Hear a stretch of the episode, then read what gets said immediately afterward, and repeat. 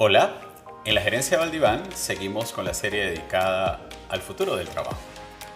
Esta serie la estrenamos en la anterior entrega con Cristian Cueva de Globan. Y en esta oportunidad estaremos con una invitada también muy especial desde Berlín, Alemania, Belinda Faust. Belinda es especialista en comunicaciones y transformación digital es una joven que nos, contará de su historia profesional, de cómo la fue labrando, de cómo la ha ido construyendo, de cómo es interactuar con diferentes culturas, de cómo cuidar la mente curiosa, basada en el hecho de que hoy existe demasiada información disponible y que mucha información nos podría dejar extraviados si no sabemos lo que buscamos. Belinda nos recuerda que la forma como gestionamos nuestro tiempo refleja también nuestros valores y propósitos. Y finalmente, explica por qué nos invita a que si tenemos una idea de emprendimiento, lo hagamos cuanto antes. Incluso para la gente más joven, si tienen una idea, comiencen a los 15, 18 años. Pregúntense por qué y descúbranlo en nuestro capítulo. Muchas joyas juntas nos deja nuestra joven amiga en esta entrega. Te recordamos también que este podcast es patrocinado por Humana Consulting Global. En Humana Consulting ponemos al ser humano en el centro. Esperamos que disfruten esta entrega y recuerda que compartir es una forma de vivir. Si te gustó este capítulo, compártelo en tus redes sociales y si tienes algún comentario, idea o sugerencia, haznosla saber. Bienvenidos y muchísimas gracias.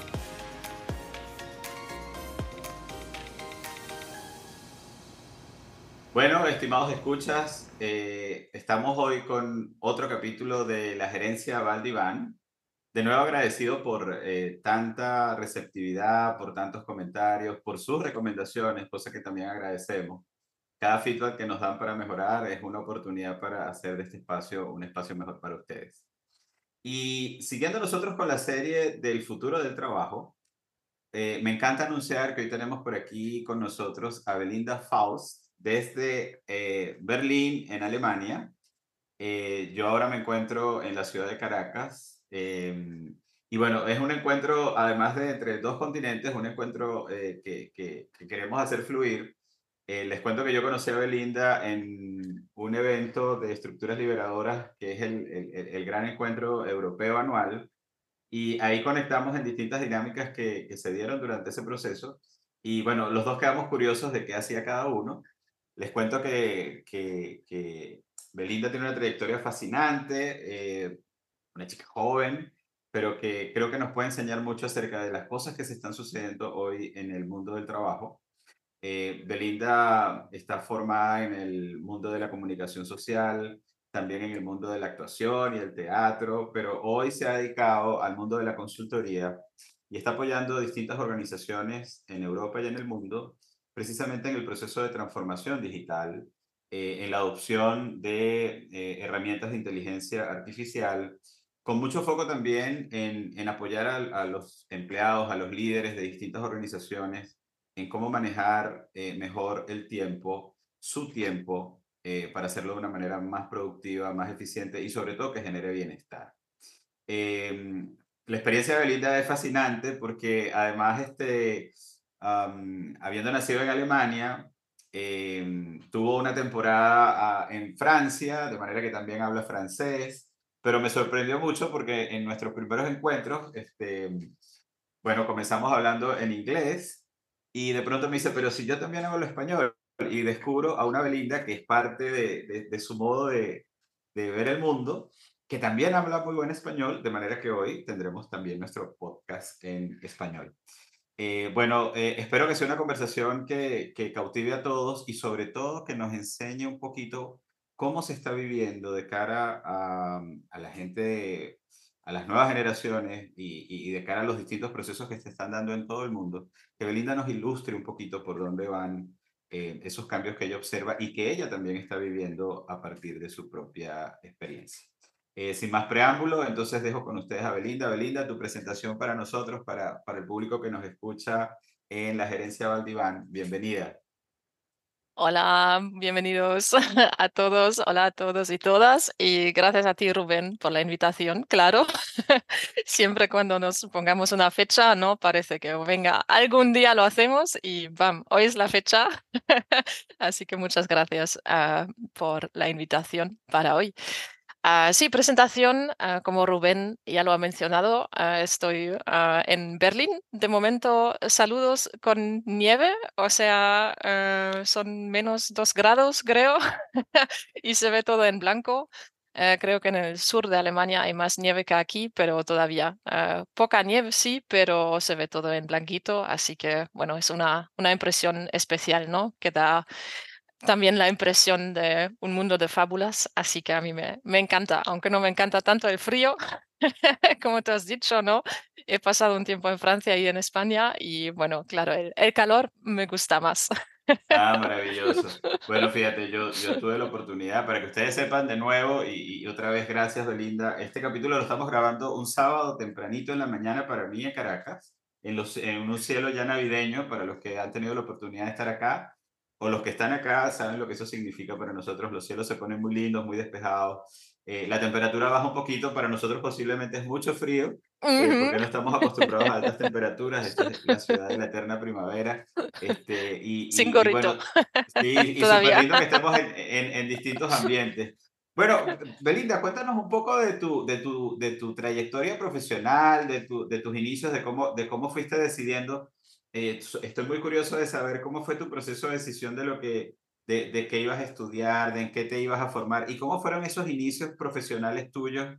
Este, ¿Cómo tomaste esas decisiones? ¿Cómo tomaste la decisión de pronto de salir de Alemania como a descubrir nuevos, nuevas culturas, nuevos horizontes, nuevos idiomas? Eso, eso para mí creo que, que puede ser un buen aporte para comenzar la conversación con, y, que nuestros eh, escuchas también se, se vayan eh, metiendo un poquito en conocer quién es Belinda Faust.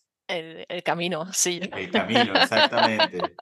el camino es siempre, bueno, el trayecto, ¿no? Es lo que importa uh, lo más. Y em, bueno, ¿dónde ha empezado todo eso? Creo que, bueno, cada uno empieza en la escuela, ¿no? En el instituto y en el momento de hacer el bachillerato, yo estaba pensando, ok, entonces ahora qué viene y la verdad que me ha dado bastante miedo que todo el mundo ya tenía claro ah, su idea de trayecto profesional. Bueno, de trayecto quizás no, pero muchísima gente ya tenía una idea. Venga, yo quiero hacer esto, yo quiero hacer esto. Y yo estaba en plan, pero ¿cómo lo saben? Estábamos, no sé, en una institución cerrada durante ocho o nueve años y ahora empieza el mundo, empieza la vida y yo qué sé qué voy a hacer. Así que me dije, bueno, a ver, ¿qué hemos aprendido en la escuela? Eh, he mirado un poco, ok, ¿qué es lo que te puedes llevar a la vida profesional y me digo, bueno, no sé, las plantas en biología quizás están bien tener un conocimiento general, pero al final em, de cuenta, pues pensaba, bueno, son los idiomas que me puedo llevar. Y entonces esto siempre ha sido como la guía para mí, ¿no? Bueno, los idiomas que puedo hacer con ellas y bueno, las lenguas siempre eran como una estrella, ¿no? Si tienes una duda, pues ya eh, sientes en tu corazón, ¿no? Ah, ¿Y cómo es con los idiomas? ¿Te ayudan, te guían o no? Y entonces, no sé, hasta ahora siempre me guiaron para los estudios. Esto, como tú lo has dicho, mm, he estudiado ah, economía y lenguas, que era una mezcla, ¿no? Entre aprender idiomas y también como temas generales de economía. Y bueno, desde ahí todo se ha desarrollado poco a poco, supongo. Interesante. Y, y, y, tú, y digamos, una vez que, que, cierras como esa mezcla, eh, primero qué hiciste, ¿te fuiste a, Francia o, o, a España o, o, te dedicaste a trabajar de una vez? ¿Cómo fue ah, sí. De hecho, yo sabía, yo tenía claro que quería hacer estudios. Supongo que, bueno, mis padres han estudiado, entonces para mí era claro, yo también quiero hacerlo. y la selección de estudios, bueno, he encontrado una universidad en Colonia eh, que tenía una carrera similar, ah, pero muy pocas plazas. Y luego hicimos, de hecho, solamente una broma en plan, bueno, venga, he visto aquí algo en Francia que podría interesarte. y eso de verdad era broma, ni siquiera era el plan de irme a Francia. cierto lo tenía en, en, los, en el bachillerato, hay como en Alemania dos asignaturas que son más importantes que los demás y ahí tenía francés y matemáticas, o sea, dos cosas muy, sí, que se, casi se oponen, pero bueno. Y luego, pues eso, me he dicho, venga, el francés siempre me ha gustado y decidí de solicitar plazas en tres universidades y pues una eh, resultó que ahí voy a empezar. Eh, y entonces me fui a Aix-en-Provence, que está a media hora de Marsella, en, en. Francia y ahí he hecho al final el, el grado de lenguas Ok, y economías y la ventaja para mí era que era una buena mezcla entre todo, o sea que había por una parte el inglés, por otra parte el español y la parte economía y visto que estaba en Francia, pues todo estaba en francés. Por ejemplo, las asignaturas pues se hicieron en, en francés y entonces aprendes un poco de todo. claro. Eh, fíjate, eh, Belinda, para nosotros, o por lo menos para mí, la, impresión que siempre tengo en Europa es que justamente, bueno, la misma noción de, de comunidad económica europea, las interacciones que históricamente se dan entre los distintos países y culturas, como que ofrecen un mundo de posibilidades muy amplio para la gente joven, ¿no? Esa posibilidad que tú digas, me puedo ir a estudiar a, a Francia, hay unos acuerdos previos este, que Ujú. facilitan administrativamente esa, esa, eso- esos movimientos. Quizás nosotros en América Latina a veces la tenemos un poquito más difícil en general, pero, pero bueno, obviamente que ese es un facilitador. Pero me gustaría preguntarte, eh, ¿cómo, ¿cómo viviste ese primer proceso de adaptación cultural, eh, visto que, bueno, eh, eh, entre, ah, digamos, la cultura alemana, la cultura francesa, hay diferencias. ¿Cómo, cómo manejaste tú eh, y qué notaste que fue distinto y qué hiciste como para, para gestionar ese, ese intercambio cultural este, y vivirlo como lo viviste? Ahí me gustaría escucharte un poquito. ¿Cómo se gestiona eso? Eh, eh, eh, porque sin lugar a dudas, además del idioma, que, que es un tema, pues eh, también eh, esas diferencias, ¿cómo, cómo, fue, ¿cómo fue ese proceso y cómo lo viviste tú? Muy buena pregunta, la verdad. Para añadir a lo que dijiste antes, ¿no? Con los acuerdos, es verdad que en, en Europa hay bastante flexibilidad al nivel, eh, bueno, una vez que estés en, en una universidad, hay el programa Erasmus, ¿no? Creo que mucha gente en Europa lo Ujú, conoce Mm, En este caso en Francia, pues era el grado directamente en Francia, pero luego cuando me fui el tercer año a España, pues ahí esto em, era parte del programa Erasmus. Así que yo eh, puedo recomendar a cada uno, si tiene la posibilidad de hacer Erasmus, que es el programa para, bueno, moverse en Europa y creo que había otro que tenía también un nombre de un filósofo griego o algo que se refería a programas internacionales, pero he olvidado el nombre, pero ahí también hay uno. Y bueno, a cada quien eh, que esté aquí escuchando, pues recomiendo. O sea, hay una posibilidad de hacerlo, ah, hazlo porque es lo, lo más genial que os puede pasar. Y bueno, sí, en el caso de Francia, am, lo hablaba bastante bien, ¿no? De manera que no era una persona que empieza totalmente desde cero y entonces pues parece que no es tanto el extranjero, ¿no? Es un país que está al Mm, lado de, de Alemania y te parece que, bueno, estamos en Europa, no va, no va a ser tan diferente. Y claro que obviamente los primeros momentos vivir ahí es muy diferente a solamente haberlo aprendido en el instituto. De alguna manera sí lo entendía bien al nivel idioma, pero sobre todo la diferencia entre el lenguaje formal y informal es una gran diferencia. En, español también me parece, pero en francés pues ah, también. Y bueno, también la, la vida, ¿no? Por ejemplo, lo- los besitos, cuando te dices hola, de hecho lo, lo sabía, no era nada extraño, pero el momento que estaba ahí so- solamente se, se me olvidaba y eh, en el momento que había una persona delante de la, em, de la biblioteca, por ejemplo, una mañana a las 8, cuando tu cerebro todavía no está muy despierta, pues ajá. venía una una persona que estaba conmigo en, en la carrera diciéndome hola y se acercaba más y más y yo pensando, pero ¿qué quiere? y luego, ah, el besito, vale. y entonces desde ahí, pues claro, te, te vienen las cosas, ¿no? A, a, la mente, ah, sí, eso era esto, esta parte, pero lo tienes de manera muy teórica en tu cabeza hasta que, claro, la vida te enseñe que es diferente vivirlo uh, de verdad y cositas así. Uh, también, por e, otro ejemplo, es la hora de comer.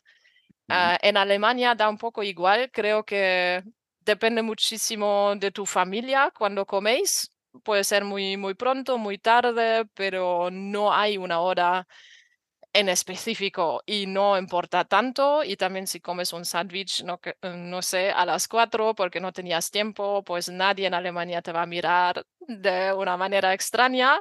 Y en Francia se come a las doce. Y si no comes a las doce, um, o si no has terminado de comer a la una, la verdad es que la gente te mira de una manera extraña. Eso, seguro. Entonces a las 11.59 hay que estar lista para ir a comer. Uh, creo que también eso afecta a la culturas en la oficina, ¿no? Si quieres llamar a alguien a las 12 en Francia, pues será muy difícil. Claro, claro. Sí, es interesante, es cierto. Bueno, cuando uno ha estado allí, sobre todo de turista, sabe que también los restaurantes como que dejan de atender incluso a los turistas a partir de una hora y uno queda como con hambre durante un rato. Sí. porque, porque, hay un espacio, tienes toda la razón, eh, eh, eso es interesante, ¿no? Y en cuanto a las cosas más sutiles, desde el punto de vista de la interacción, este, cierto es que, como tú señalas, este, Alemania y Francia hacen frontera en alguna parte, pero eh, ¿qué, qué, qué, otras cosas notabas en, esa, en ese primer intercambio, más, más metida allí, más viviendo allí este, y estudiando en Francia? Ah, muy buena pregunta. De las cosas quizás no tan obvias, uh, tendría que bueno, pensar un poco cuáles, cuáles son ahora con la retrospectiva, Uh -huh. pero supongo que, bueno, estaba en el sur de Francia, ¿no? Y según lo que se dice, el sur es súper libre, todo el mundo está súper flexible y tal, bueno, como más, ¿no? la vida misma.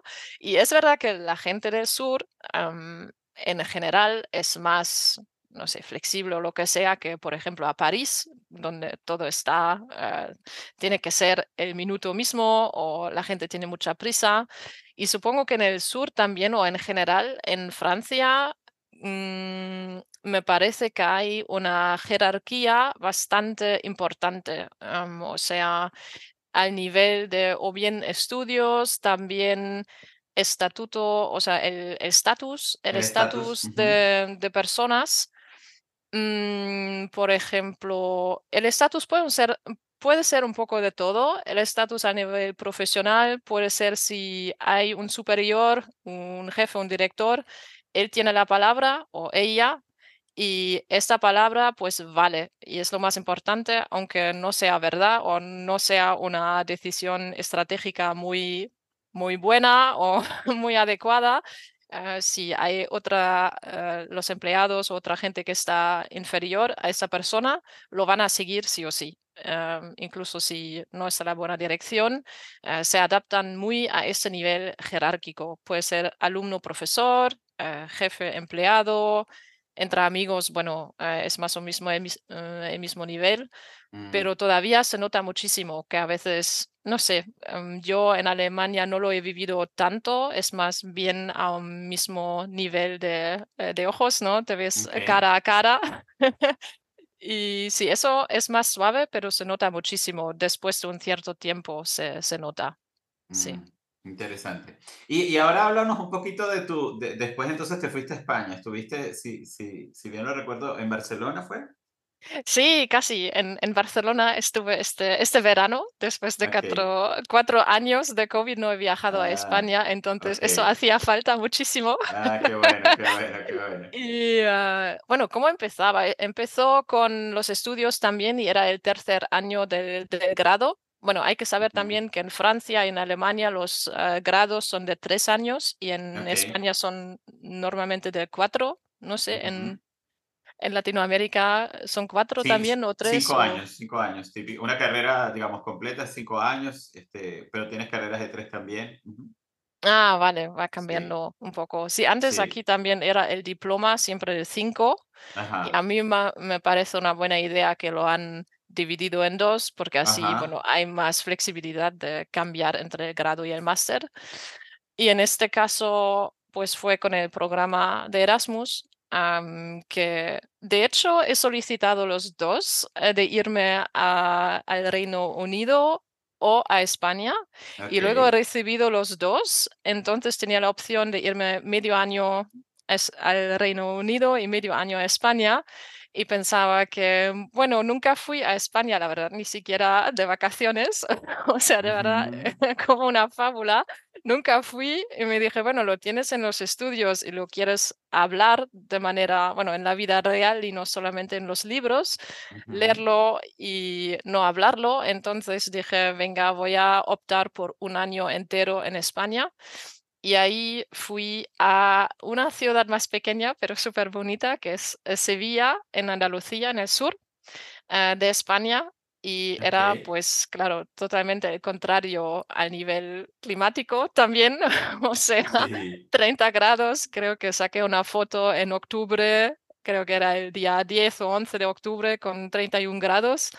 Entonces, claro, la vida cambia muchísimo, ¿no? Con la temperatura, la gente, todo es diferente y era un año increíble. Y bueno, ahí pasé todavía con los mismos estudios, que eran asignaturas de idiomas, de economía y tal. Y después del grado, pues ahí había ese momento de, oh, ahora el grado se termina y ¿qué voy a hacer ahora? Entonces, bueno, hay muchas preguntas em, venían a, a la cabeza, ¿no? En plan, ¿cómo vas a seguir? ¿Vas a cambiar de, de país, eh, de estudios también? Entonces, otra vez, como te decía, ¿no? Los idiomas siempre eran como la guía. Pensaba en, venga, ¿qué es lo que te más interesa al nivel lingüístico? Entonces me dije, "Mm, bueno, me gustaría seguir en España con el español y de otro lado, también de los estudios, siempre me ha encantado, bueno, eso no va muy bien, em, junto con la economía, pero al final siempre era como como la gente, las personas lo aplican, ¿no? La economía también no es solamente cifras, es también como la gente interactúa y los idiomas es como la gente habla, entonces es como un personaje, una historia y por eso Pensaba que, venga, siempre me ha encantado escribir, lo, lo hice para mí misma solo, am, ujú, y entonces me puse a buscar un, digamos, un máster o algo que no dure tres o cuatro años, pero dos años más o menos. Entonces me puse a buscar un, una formación de escritura de guion. Ah, qué bien, qué bien. Y ahí me puse a buscar y en Madrid y encontrar una escuela que, mm, que propone justamente eso, de escritura de guion, producción de cine, y me fui a una, un día de puertas abiertas. Me fui por cierto, claro, otra vez, eh, choque, eh, climático, que en aquel momento en Sevilla, claro, siempre tienes la impresión de que es verano, y me voy Ajá. a Madrid y el mismo día empieza a nevar, o sea, un grado y nieve, y yo no tenía nada, o sea, de verdad, un t-shirt y nada más, una camiseta y ya está todo. Y pero bueno, llegué ahí a las puertas abiertas y la escuela me encantó desde el primer momento y también presentaron otra carrera que es la de actuación, de arte dramático, que era de dos años. Y entonces me dije, bueno, yo no tenía nada que ver con la actuación, Ujú, pero si hago esto sería incluso más loco. Y entonces, claro. esta locura me digo, venga, si no ahora, ¿cuándo lo vas a hacer? Y, mm, bueno, me, eh, me matriculé ahí y al final, de verdad, empecé y hice toda la formación de 2 años en Madrid. Y la verdad que eso, en comparación con el año Erasmus, también ha cambiado muchísimo, ¿no? De ir un poco más profundo, también estar, ah, rodeado de gente que también habla español, porque, bueno, ahí no, es, no había nadie, evidentemente, que no habla español. Y en el Erasmus encuentras a muchísima gente que habla inglés o francés. Y visto que venía de una universidad francesa, de hecho, en todos los grupos me pusieron, me metieron en los grupos franceses. Entonces en Sevilla hablaba de alguna manera, el 90% hablaba francés, aunque ya estaba en, en Sevilla.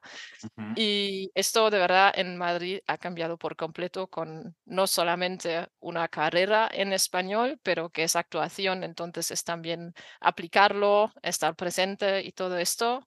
Y sí, fue un tiempo, la verdad, eh, fenomenal ahí. Ahora, Belinda, yo, que es interesante porque aquí el tema es cómo, cómo tu, tu mente, tu, bueno, incluso tus emociones te llevan como a ir abriendo puertas eh, distintas, de, llenas de, de curiosidad. Yo, yo, quisiera preguntarte cómo, cómo cultivaste tú eso, esa, esa aproximación como experimental, de decir, bueno, ahora por aquí, ahora por acá, ahora esto que no. Fíjate que cuando tú haces como la combinación de decir, eh, bueno, estudié algo de las economías, estoy con el tema de los idiomas, y de repente aparece esto que, que, que, como que hace que las dos cosas converjan en el tema del guion, de la actuación.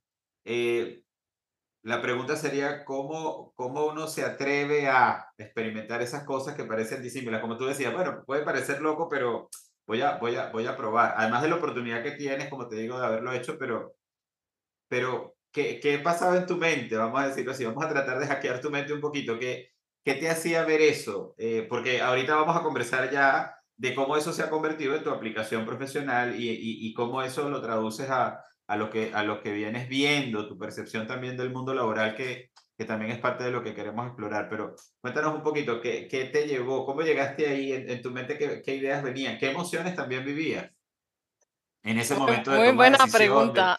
¿Cómo, sí. era, ¿Cómo era lo heurístico? Vamos a decirlo así. de manera así heurística, sí. sí. la verdad que no es tan fácil dar una respuesta a eso, ¿no? Porque como tú dices, la vida es un poco de todo. Es, ah, ok, yo veo carreras que hay. Después, como te decía, hay los idiomas que te ayudan a guiarte y luego también hay las emociones que tienes con, con ello. Y quizás uh -huh. hay otra persona que hace exactamente lo mismo y se aburre, no sé, parece que em, quizás la misma persona dice, bueno, a mí me parece todo aburrido y esa persona quizás no quiere continuar um, o no tiene curiosidad. Esta parte, pues creo que siempre quedará la parte inexplicable, ¿no? Porque hay personas que se interesan más por unas cosas que otras. Y también me parece la parte fascinante también, ¿no? Porque hay personas que parecen siempre tener el fuego dentro y otras que dicen, no, venga, eso está todo. Y quizás también me parece importante también mencionar que personas que se quedan siempre en el mismo lugar o quieren una vida de quiero tener mi casa, eh, mi perro y no moverme, eso um, es igual de valioso, ¿no? No hay una vida que es mejor que otra y solamente depende de, de tu mente si quieres seguir uh, explorando y seguir tu, tu pasión.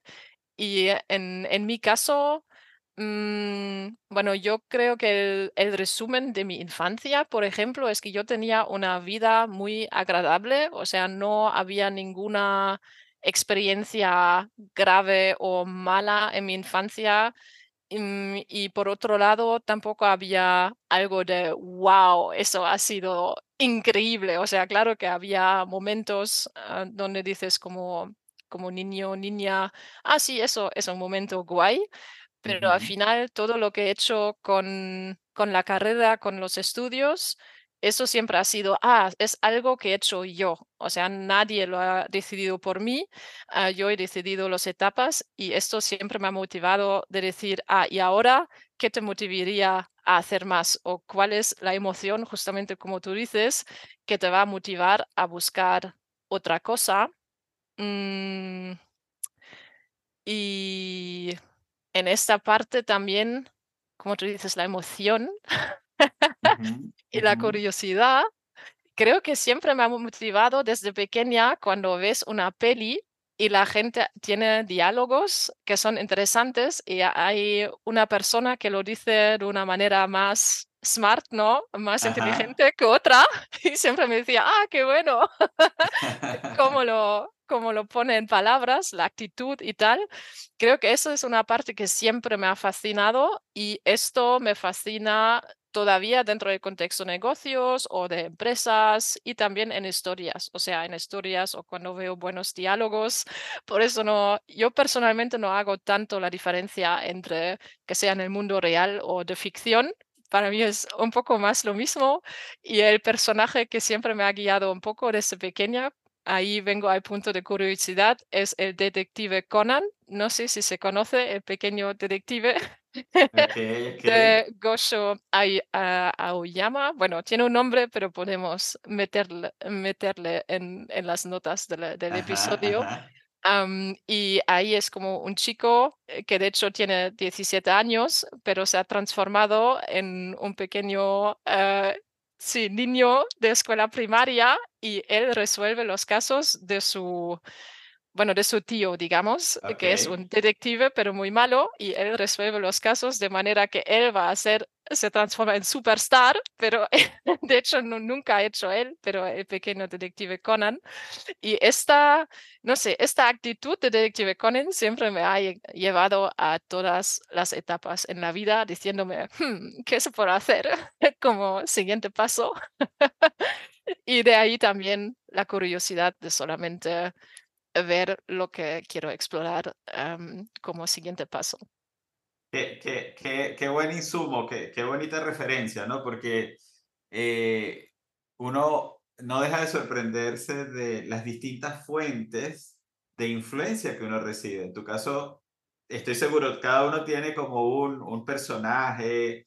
eh, hoy con el tema de las series, o, o digamos, am, años atrás eran los libros, Sherlock Holmes, eran las series, ¿no? Eh, como que era un poquito como la manera de, de, de interactuar y, y, de generar esa, esas conexiones. Eh, entonces, bueno, e, es interesante como mirar el, el, el, impacto que tienen distintas fuentes. Eh, es una novela, es una serie, es una película que vi y, y cómo eso te, te sirve también, que, que, es una invitación que yo le hago muchas veces a las personas de busquen diferentes fuentes de conexión y de aprendizaje, porque creo que Creo que, creo que por ahí va la posibilidad de estar siempre dispuesto a aprender, dispuesta a aprender a buscar, precisamente manteniendo como una acti actitud curiosa. Bueno, y de ahí saltamos a, a, lo que haces hoy, ¿no? Que es tu, que es tu llevado eso al, al mundo laboral. Eh, tú, tú, está, tú, tú, tú, digamos, vienes dedicándote como al mundo de la consultoría más recientemente. Si quieres, nos cuentas un poquito cómo llegaste ahí, esas primeras incursiones laborales eh, y bueno, lo que a mí siempre me ha llamado la atención de, de, desde que nos conocemos es como tu, tu intercambio para entender este mundo que está cambiando tan rápidamente en el mundo, el mundo de la tecnología, cómo nos está impactando y lo que tú estás haciendo como, como parte de un equipo consultor en soportar a las organizaciones y a los empleados en este, en este camino. ¿Cómo llegaste al mundo de la consultoría? ¿Cómo, fue, cómo se trasladó esa persona que hizo ese, ese viaje académico y ¡pum! llegó allí? ¿Cuáles fueron tus primeros trabajos y cómo los fuiste definiendo? Creo que sobre todo a la gente eh, más joven que nos escucha, creo que esto también puede ser como un referente. Eh, y, y, gracias de nuevo por compartir. ¿Cómo fue, cómo fue ese camino? ¿Cómo, ¿Cómo se fue dando? El camino, sí, creo que el resumen es, el camino fue bastante largo, así que uh, supongo que la historia que hemos uh, oído hasta ahora, ¿no? De los estudios, que fueron varias etapas, pues Uh lo -huh. mismo uh, aplica, se aplica al, a la carrera profesional. O sea, eran al final, y ahora que lo estoy mirando, me digo, jope, que eran muchísimos años Mm. buscando el, el camino. Y bueno, no me arrepiento de nada, digo, sí, uh, cada etapa fue uh, valiosa de, de, su manera, ¿no? Porque, bueno, claro, si no has vivido una experiencia, no puedes decir cómo es uh, tenerla. Así que de, en el mundo profesional, por mí era como si, mmm, sí, para mí era como otra otra vida o cambio total de todo lo que has aprendido antes. Como los estudios son muy diferentes al instituto y luego el mundo profesional era como empezar de cero otra vez y de alguna manera ya estaba acostumbrada ¿no? a empezar de cero, si no conoces el idioma, te vas a otro país o lo que sea, empiezas de cero, pero el mundo laboral era como no quiero decir más duro, pero es muy diferente otra vez y bueno, tienes que aceptar que de nuevo eres nadie, ¿no? o sea, te parece que, has ya, eh, que ya tienes mucho y quizás ahora más y más voy a poder recurrir a las cosas que he aprendido en aquel entonces. Ahora siento que ah, se acerca cada vez más lo que yo sé hacer con ah, las facultades, las habilidades que he aprendido en, durante los estudios, pero en principio era, diría, una confusión completa. O sea, yo pensaba, ok, la guía idiomas, ¿dónde te lleva? Y la verdad que después de haber vivido en, en Madrid tenía ahí una sensación, bueno, en total eran cinco años en el extranjero, tenía la sensación de que quiero otra vez vivir mi lengua materna en una ciudad grande y yo he crecido en una ciudad ni pequeña ni grande, pero entre, entre los dos. Y me dije, bueno, una ciudad grande, Alemania, lengua materna, ok, empezamos con esto. Y bueno, el mapa dice que puedes elegir, puedes escoger Hamburgo, Berlín, Colonia, Múnich. Y me dije, bueno, Colonia está cerca de donde he crecido, Hamburgo es demasiado pequeño, entonces entre Berlín y Múnich vas a escoger algo. Y bueno, Múnich sería cerca de las montañas. Y bueno, como veis, estoy en Berlín, he escogido Berlín y las montañas me, me, hace- me faltan muchísimo. Ajá, Las echo de menos, las montañas. Pero sí, al final ha sido una buena decisión. am, bueno, el tiempo después de los estudios hasta ahora he vivido únicamente en Berlín y he, he vivido muchas experiencias diferentes también a nivel profesional. Al principio estaba buscando muchísimo dentro del área de actuación, bueno, pequeñas cosas, ¿no? Haciendo algo tú misma, buscando, bueno, ahí gigs, ¿no? Para, mm, para hacer algo de actuación. Tenía, por ejemplo, una vez, eso era como mi pequeño ah, éxito más, más grande, era un pequeño rol de policía en un episodio de tele, ah, que era la tele del- de la tarde, ¿no? Como algo muy, muy básico, muy easy, pero me, me ha gustado muchísimo tener estos tres días de, de rodaje y tener ahí, ah, bueno, la, la chaqueta de, de policía, ¿no? Que era muy real okey, y me encantó. Y luego al final con todo, am, bueno, creo que me dije, bueno, son, sí, son proyectos aquí y ahí, eh, uno, ah, quizás tienes uno, quizás tienes dos, pero pensaba que, bueno, eso no lo va a hacer únicamente. Entonces, en paralelo, también ya daba clases de idiomas también, ah, ah, bien, y empecé a dar clases de impro. Esta también ha sido esta época de hacerlo todo al mismo tiempo. ujú, Y eso de dar, eh, clases de impro, ahora, que lo estoy diciendo, noto que es la única cosa que todavía hago, o sea, todavía doy clases en la TU Berlín de improteatro en en inglés, y es una cosa que que me encanta muchísimo ver a la gente cómo entra, y después de 2 o 3 horas, pues, eh, salga eh, salen de la clase y, wow tienen una energía increíble. Ah, pues esta parte y con toda la búsqueda empecé y ahora lo hago en más breve de cómo he llegado a la consultoría. He trabajado en sales, luego en marketing y luego en la consultoría y para mí era siempre como la capa más teórica, o no, no teórica, pero la capa más estratégica de una empresa, porque el sales, lo comercial, es como la, la capa exterior y desde ahí, pues la empresa conecta con el mundo exterior, que son sus clientes, y luego en sales te haces la pregunta, pero ¿de dónde vienen los leads? ¿Qué hace la empresa para nutrir, ¿no? a los, eh, los agentes de, comerciales? ajá, Entonces me puse al marketing, que siempre me ha encan- encantado. He visto muchísimos webinarios y todavía soy víctima de webinarios, me encantan y siempre me apunto a cosas donde digo, Belinda, ¿por qué? Ya lo has visto mil veces, pero todo lo que es lead generation, generación de leads, creación de contenido, luego si hay alguien que está interesado en ads, en los anuncios de Facebook, lo que sea, yo no estoy tan metida dentro de esta parte, pero me encanta oírlo. Me encanta seguir los temas y desde ahí pues estaba en, en dos ah, agencias de marketing también y ahí he notado que, bueno, la parte marketing no es todo, ¿no? Una empresa, algo que quiere crecer, una marca es mucho más que esto.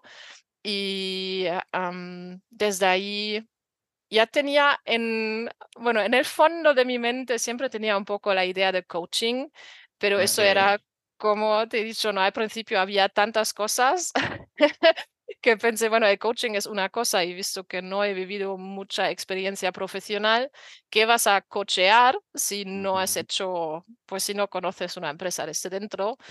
Em, entonces, el momento de haber estado en varias agencias de marketing o también una era un poco en, en, en la industria de casting, si quieres, que era un portal para artistas y, bueno, ser la persona, ¿no? Que se conecta con, con la gente que se apunta. Y con todas estas experiencias, pues fue el, el momento de decir, venga, vas a buscar algo en este ámbito de consultor, qué es lo que hay ahí y metí, bueno, puse todo en la búsqueda, lo que hay, gestión de cambio, gestión de tal, digitalización, pues como tú dices, ¿no? Visto que ya estaba enganchada a los productos tecnológicos, digamos, las soluciones, pues entonces ha surgido Ah, como ah, la parte de oro, ¿no? la sorpresa, este trabajo donde estoy ahora como consultor en cambio para tecnologías.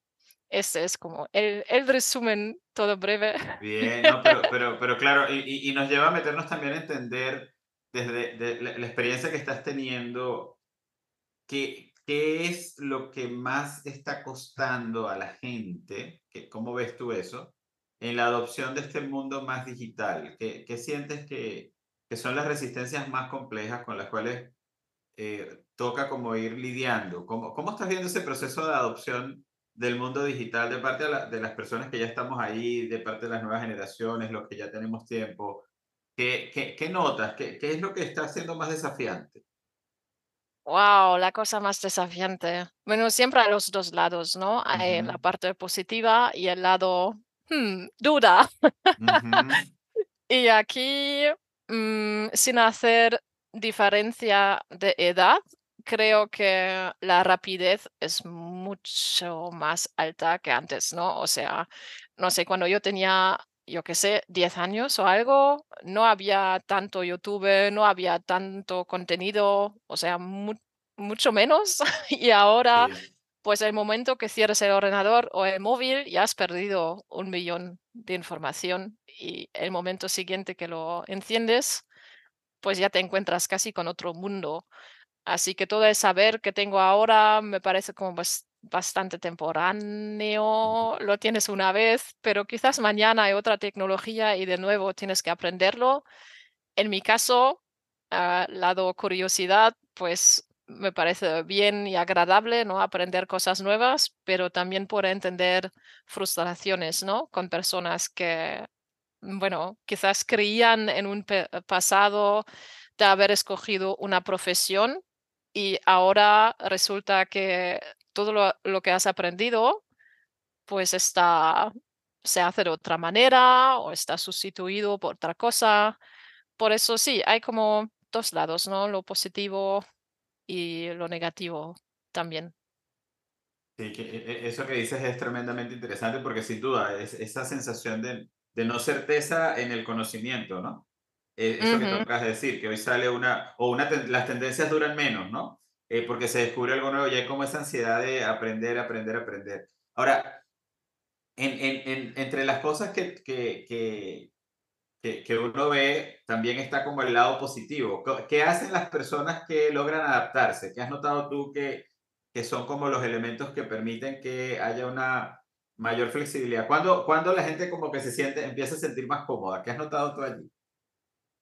Ah, cuando la gente se siente más cómoda.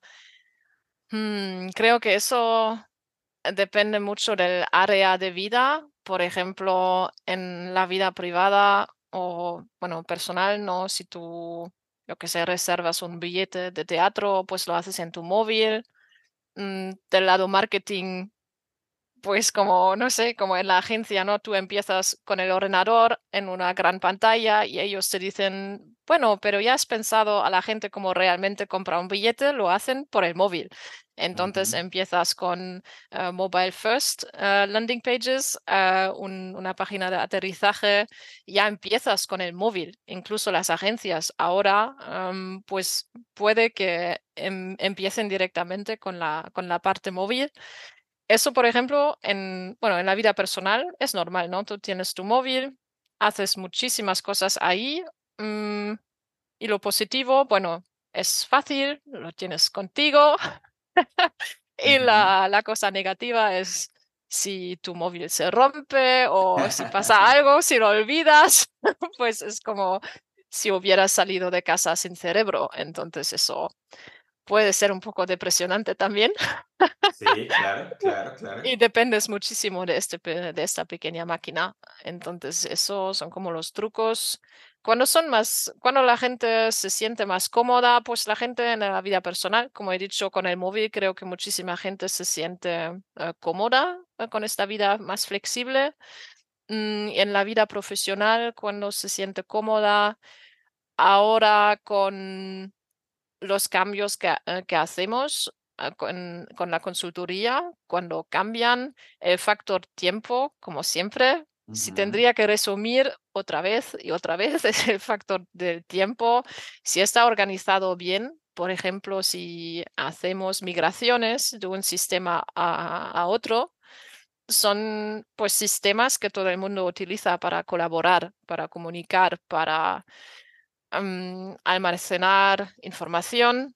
Aquí estamos otra vez. Información puede ser un poco de todo, documentos, chats, ¿no? Todo. Y si este proceso ah, se rompe porque hay un día de migración, el go live, entonces si oigo eh, día go live, está, está ahí la fecha con exclamación, ¿no? Punto de exclamación porque ya sabes que al nivel de interactuación, pues hay muchísimas cosas que hacer, pero la IT, ah, todo el departamento, pues ellos tienen también su, su timeline, ¿no? Entonces, bueno, mejor ayer, ¿no? Cuanto antes, mejor. Y hay pues esta fricción entre, ah, venga, esto sería como lo hacemos bien y ahora venís sin tiempo, entonces, bueno, ya se hace menos, menos cómodo, ¿no? Menos tiempo Claro, tienes, claro. menos se hace cómodo para la, para los, am, la gente que lo utiliza. Entonces, cuanto más tiempo hay, mejor. Y esta es la, la lucha continua porque, claro, siempre hay cambios a nivel tecnológico, que sea una tecnología a otra o que sea un, un update o lo que sea. O una experiencia. Fíjate, ahí volvemos al punto que, que habías planteado hace un rato y, y también me sirve para entrar en eso que, que, que es lo que tú manejas también ahorita con, con, con más fuerza, que es el tema del tiempo, eso que tú decías, la presión porque, porque las cosas se hagan rápido, no que porque las cosas se hagan rápido, sino que estamos en un mundo más acelerado. De ahí que el tiempo haya adquirido como tanto valor. Tú eres una facilitadora de, de tecnologías para, más que tecnologías, de herramientas para que nosotros manejemos mejor el tiempo. Cuéntanos un poquito de qué va eso que estás trabajando y, y- y si es posible darnos como eh, eh, cosas que tú haces particularmente eh, en, en tu vida cotidiana. ¿Qué recomendaciones das? O sea, ¿cómo, no- cómo nos deberíamos organizar en este mundo que está siendo más acelerado, en este mundo que nos demanda una mejor administración? Porque es un recurso que se acaba, como dice una, una canción de un, de un argentino, ¿no? Este, acá en... eh, eh, ah, saludos a Andrés Calamaro que este, soy un loco que se dio cuenta que el tiempo es muy poco, dice la canción, ¿no? El loco, ¿no? Me di cuenta que el tiempo es poco, así que eh, a ver qué hacemos, ¿no? ¿Qué, qué, Sí. qué, qué nos puedes decir ahí, Belinda? ¿Cómo, precisamente por esa necesidad de velocidad, qué, qué, qué es lo que estás haciendo para ayudar a la gente, a las organizaciones, como a maximizar su, sus, sus, sus tiempos, vamos a decirlo así, y en lo personal también? Háblanos un Mm, poquito de eso. Sí. Digamos que el, el hilo, ¿no? Eh, este hilo de que hago al lado de la consultoría, bueno, eh, también es coaching o algo, ¿no? S- Ujú, También es una manera de consultoría. Bueno, hay una diferencia, ¿no? Que el coaching es más preguntas abiertas y la consultoría es que tú vengas diciendo, pam, pam, pam, así es como se hace, pero al final siempre es una, una mezcla. Y no me gusta ni uno ni otro término, así que lo- los utilizo ambos eh, de la misma manera casi. Y lo del tiempo me ha surgido, eh, siguiendo este hilo de, como te he dicho, ¿no? Los, los personajes, la historia, la, la psicología y bueno, quizás si quieres también la actuación de cómo interactuamos. Y claro que en la consultoría el enfoque está muy en la tecnología, lo que está muy bien y muy interesante.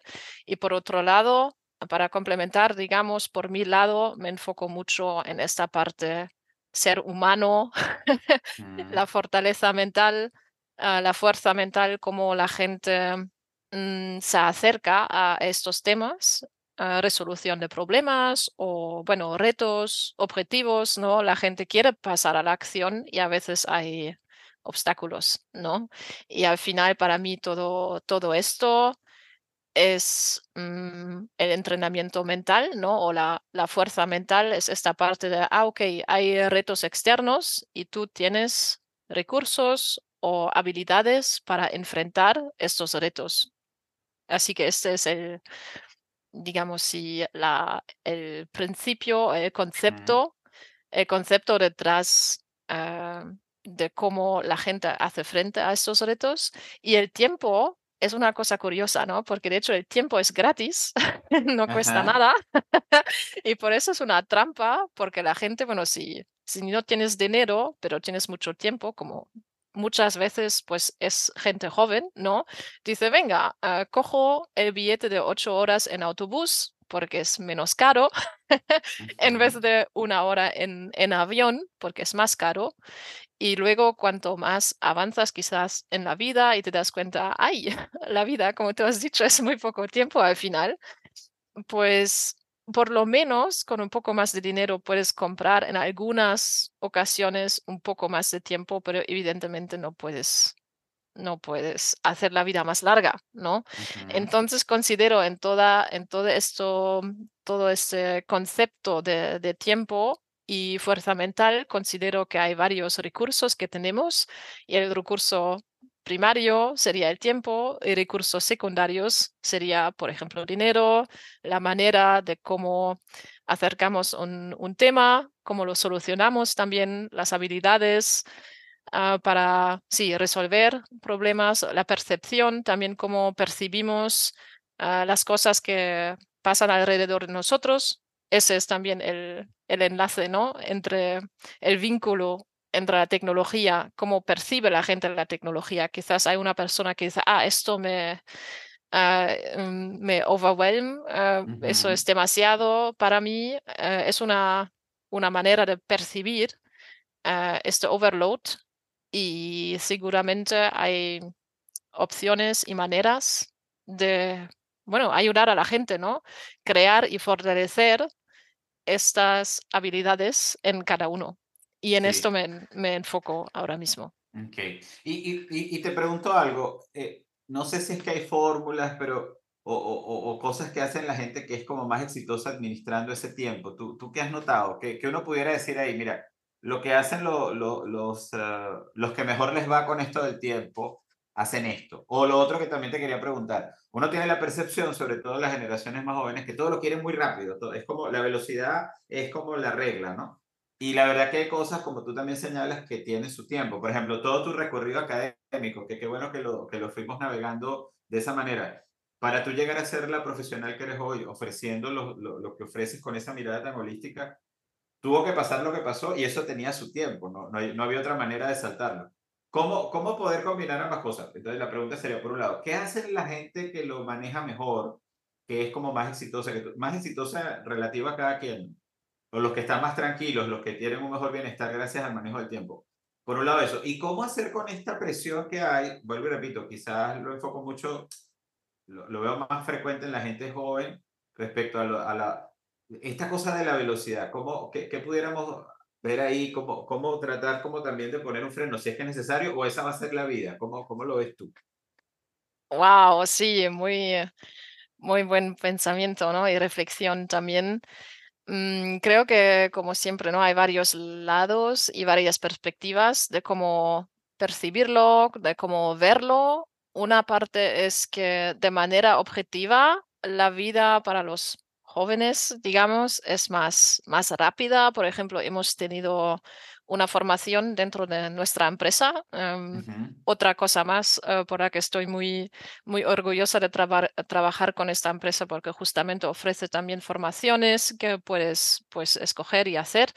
Y bueno, un punto era que los jóvenes, no sé dónde está el límite de joven, pero bueno, me quedo con joven, Ajá, que, e- que ellos, por ejemplo, tocaron mu- muy más a menudo, mucho más a menudo la, el móvil y de manera significativa. O sea, doy un ejemplo, no, no me acuerdo de los números exactos, pero era un, en promedio, un adulto en general, yo que sé, toca 80 veces a su móvil al día y los jóvenes 300 veces. No, como he dicho, no sé los números, pero más o menos era, eh, sí, es la escala y era muchísimo.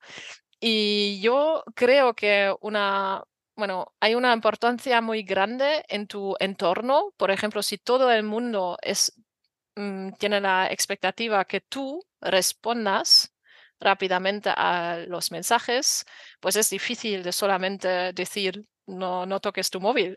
O sea, nadie puede venir decirte eso es lo que hay que hacer o no, sino que eres tú que tiene que ver mm, las personas y tus objetivos y como tú también dices, ¿no? Los valores que tienes tú misma y defender mucho más tu punto de vista también. Y creo que eso es el obstáculo más grande.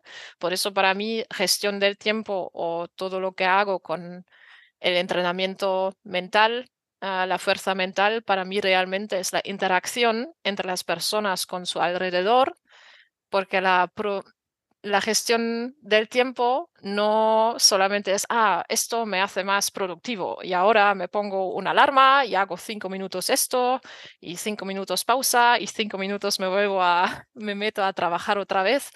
Esta pura productividad ni siquiera es mi enfoque, sino realmente eso como has visto en el ejemplo, que la gente tiene que enfrentarse a otras personas para defender su punto de vista, para decir, mira, yo he escogido estos valores y también la persona, una vez que defiende estos puntos de vista, pues se siente más, como tú lo has descrito, ¿no? Más tranquila porque sabe que está ah, alineado con, ah, con sus valores. Y esta parte es la parte más difícil y yo creo, bueno, hablamos de New Work, ¿no? Y el futuro, yo creo que esto será el reto más grande de entre tantas opciones y tanta rapidez, decir, mira, esto es lo que he escogido yo y con esto voy a seguir porque es el enfoque más grande y lo que te da más satisfacción al final también. Claro, es como poner, sí, poner lo que quieres y lo que, en, función de tu, tu, tu decisión, digamos, es volver al sujeto. Qué interesante eso, ¿no? Eso es su- su- súper, súper potente. Como un llamado también a eso, comienza por ahí. ¿Qué quieres tú? Eh, yo, yo siempre le digo a la gente, por ejemplo, que, que tú ves que está en, el, en la mecánica de, de, de depender del teléfono. Hey, yo en las reuniones a veces le digo, hey, gente, si lo apagas no va a pasar nada, porque creaste un vínculo tan, eh, no, tranquilo, no va a morir nadie. Es más, si alguien te necesita mucho, mucho, estoy seguro que te va a llamar si fuese una cosa.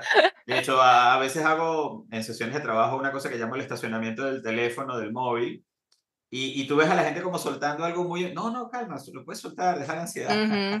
Es Eh, como, sí, pa- pa- eso no va sí, a sí, morir sí, nadie, esa es una parte claro, muy no, grande, no, ¿no? sí, ah, Y eh, es, es una sí, prótesis, pues, como en términos psicológicos, es como una prótesis, ya es parte de ti, pues, es, es muy interesante verlo, verlo totalmente. como, verlo como de esa manera, ¿no? Y Y es por eso está el, el digo, gran desafío. El gran desafío totalmente y también las personas que te rodean, ¿no? Son súper importantes. Si tú tienes Ujú, cinco pers- personas que te motivan, que son quizás también tranquilas, ¿no? En su carácter, no quiere decir que no tienen sus momentos de acción o de ujú, energía, pero que, que sean personas de por sí tranquilas, pues también ellos o ellas, ¿no? Te, te aportan esta tranquilidad y esta tranquilidad puede ser, am, pues, reglas. Bueno, reglas eh, siempre suena tan explícito, eh, explícito. Al final es como la cultura eh, en general, Sí. en civilizaciones o en empresas.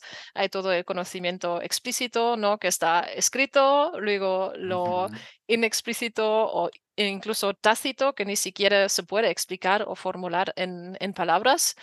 Y entonces con, con las personas que te rodean es igual, o sea, quizás la regla que ni siquiera habéis em, formulado es que si uno escribe un mensaje, él va a saber que tú vas a responder cuando tú puedas y no vas a responder en plan, ah, no me has escrito durante cinco minutos, entonces yo ya no soy tu mejor amigo. Eso es muy, muy tóxico, ¿no? Si aparece esto am, en plan solamente si no respondes a un mensaje que directamente te, te juzgan eh, que no eres buena claro. persona, creo de esto hay que hacer una, una diferencia muy grande. En plan, búscate la- las personas que tienen un poco más de, ah, de paciencia ah, para disfrutar más de los momentos, ¿no? Porque tú estás haciendo otra cosa y al final la, la vida es disfrute y no ah, estar dependiente de un, un móvil. Sí, tal cual, tal cual. Y, y a propósito de eso, también sé que estás trabajando un poquito con el tema de la adopción de inteligencia artificial en las organizaciones. Ahí te quisiera preguntar, ¿cómo estás viendo ese proceso y qué va a cambiar aquí haciendo como el papel de, adivina o de las tendencias que estás viendo? ¿Qué va a cambiar o qué está cambiando ya a propósito de adopción de inteligencia artificial en los espacios de trabajo? ¿Cómo, cómo piensas que eso ya está generando un, un cambio y qué esperar a futuro? ¿Cómo, cómo, ¿Cómo desde tu perspectiva sientes que eso está cambiando nuestros lugares de trabajo y lo va a seguir cambiando hacia adelante, Belinda? Mm, En va a cambiar mucho. de de de de del trabajo que vienes haciendo. Ajá. Sí, eh, va, va, bueno, está cambiando muchísimo ya y todavía va a seguir cambiando el mundo laboral y quizás también personal. Y bueno, inteligencia artificial desde hace un año o dos, ¿no? Eh, Está en pleno centro de atención.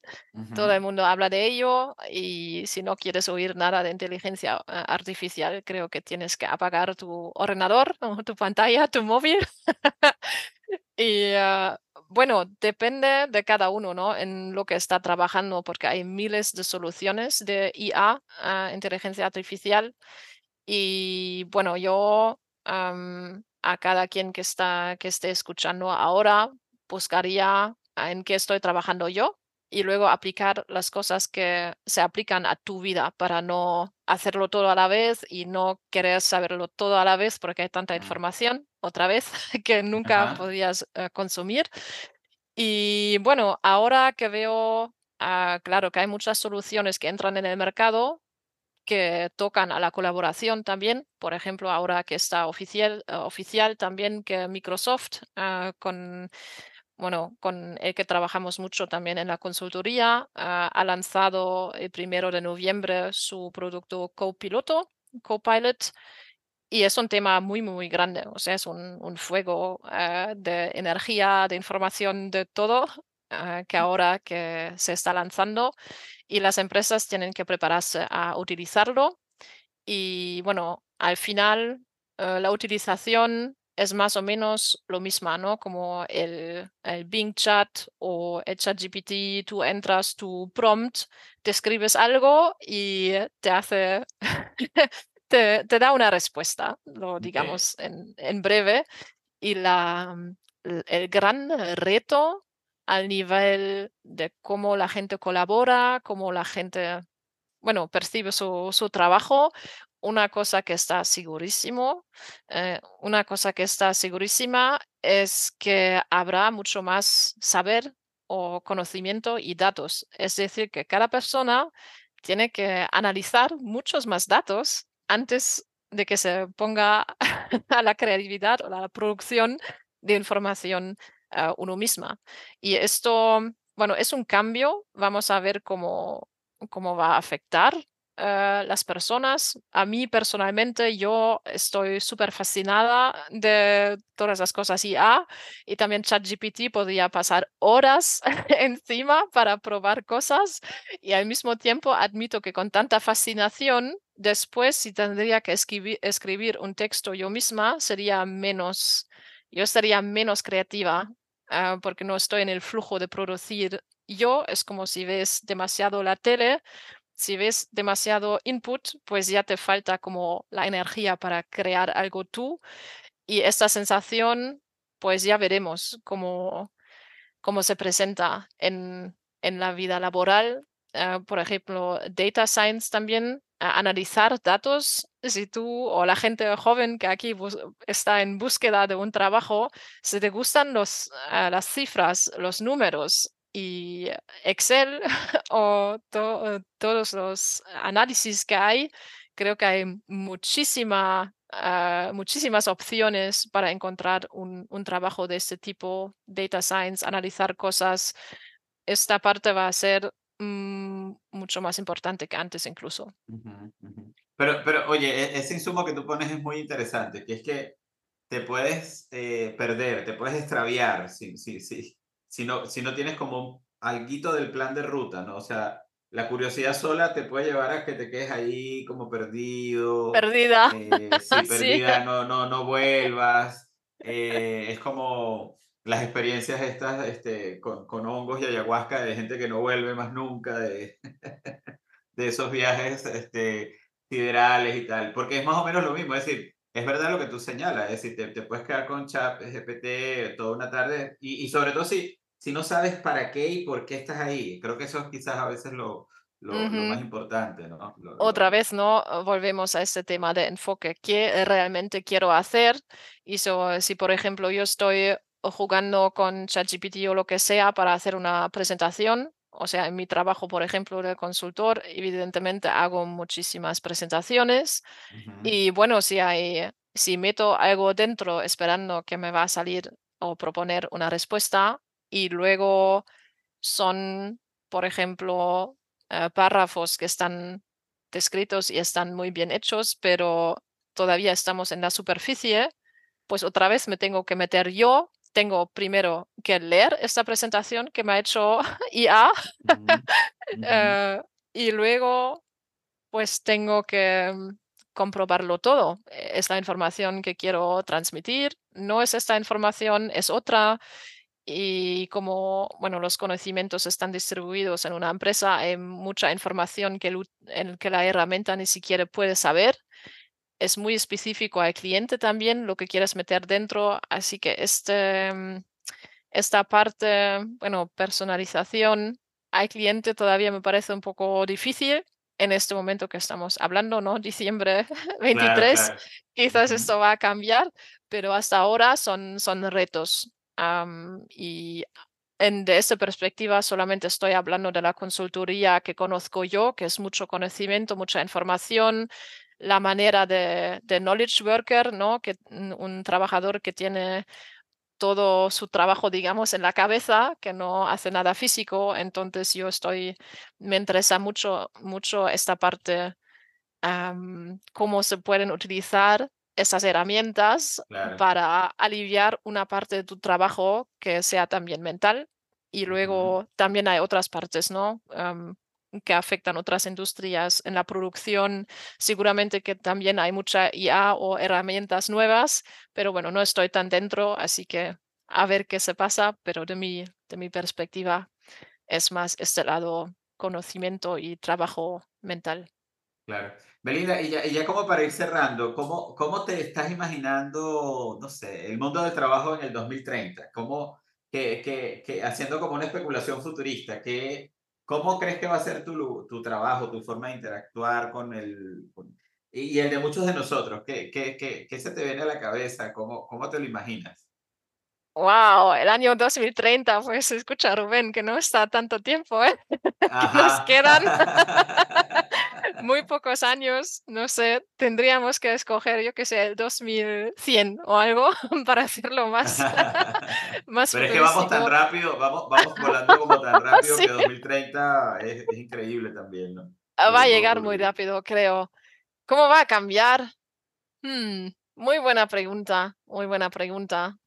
Pues la primera cosa que va a cambiar seguro es la manera de cómo buscamos información y también, eh, bueno, que puedes meter toda pregunta en, en los chats y vas a eh, obtener una, una respuesta. Eso sí que es súper fascinante. O sea, ni siquiera tienes, bueno, antes ya tenías Google, ¿no? Eh, lo pones ahí en, en la búsqueda, mm, pero tenía menos contexto y ahora puedes incluso encontrar contexto Así que el, reto o lo que vamos a ver más en el futuro es que la gente se va a conectar más por el contexto, en plan, ¿cuál es Mm, el contexto y cómo lo podemos utilizar? Mm, y automatización, seguramente que también. Mm, bueno, habría que ver, ¿no? ¿Cuáles son los procesos? Creo que esa es la, la pregunta de aquí hasta el año 2030. La gente quiere saber cuáles son los procesos que se pueden sustituir por inteligencia artificial y cuáles son los procesos que los humanos siempre y todavía van a hacer. Y de este punto de vista, sí, estoy bastante segura que habrá otras formas de trabajo. eh, todavía hay que hacer muchísimo. Por ejemplo, el puro hecho que hay más datos necesita otra, eh, otras personas que lo analicen y ujú. todas esas cosas. Así que yo creo que es un shift más que algo que desaparece. Sí, sí. Y, y si alguien comenzara hoy a estudiar, quisiera decidir su carrera, así como estuviste hace varios años tú, ¿qué estudio? ¿Qué puedo estudiar? Imagínate que hoy, 2023, finales del 2023, alguien se planteara, ajá, eh, ¿qué voy a estudiar este año próximo? Y si, si estuviese en ese momento que tú tuviste, como comenzamos la conversación, ahora sí para cerrar, eh, ¿qué recomendaciones le darías tú? ¿Qué le dirías tú a esa, a esa Belinda de, que, que le tocó decidir? Imagínate que a Belinda le tocara decidir hoy qué va a estudiar, qué va a explorar. ¿Qué le dirías? ¡Wow! Sí, qué recomendación.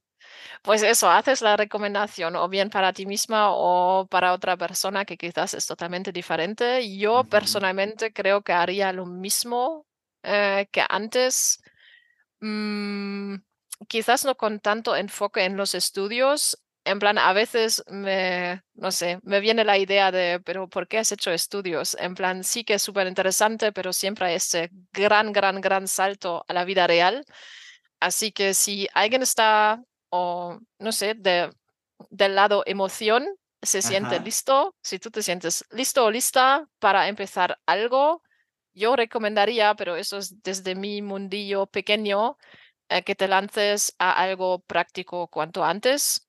Esto puede ser, mm, bueno, unas prácticas, pero más que eso, quizás también al mundo empresarial, ah, creando tu propia empresa, porque vas a tocar a tantos temas ah, y realmente, y no solamente en teoría, que eso me parece genial. Si gente joven se lanza a hacer un, un negocio, una startup, para ver, ah, esta es una idea, cómo puedo validarla, cómo puedo ver si hay clientes, cómo puedo venderla, cuál es la estrategia eh, detrás y también al final, pues claro, si quieres montar mm, de verdad una empresa, pues también hay el tema de creación de equipo y tal. Sí que no es el, bueno, la preferencia de cada uno crear su propia empresa, pero si, bueno, si la gente es joven, ¿no? Como vosotros que nos escucha quizás, pues si so- sois joven ese momento, ¿no? Tenéis la, la fuerza, tenéis la curiosidad quizás todavía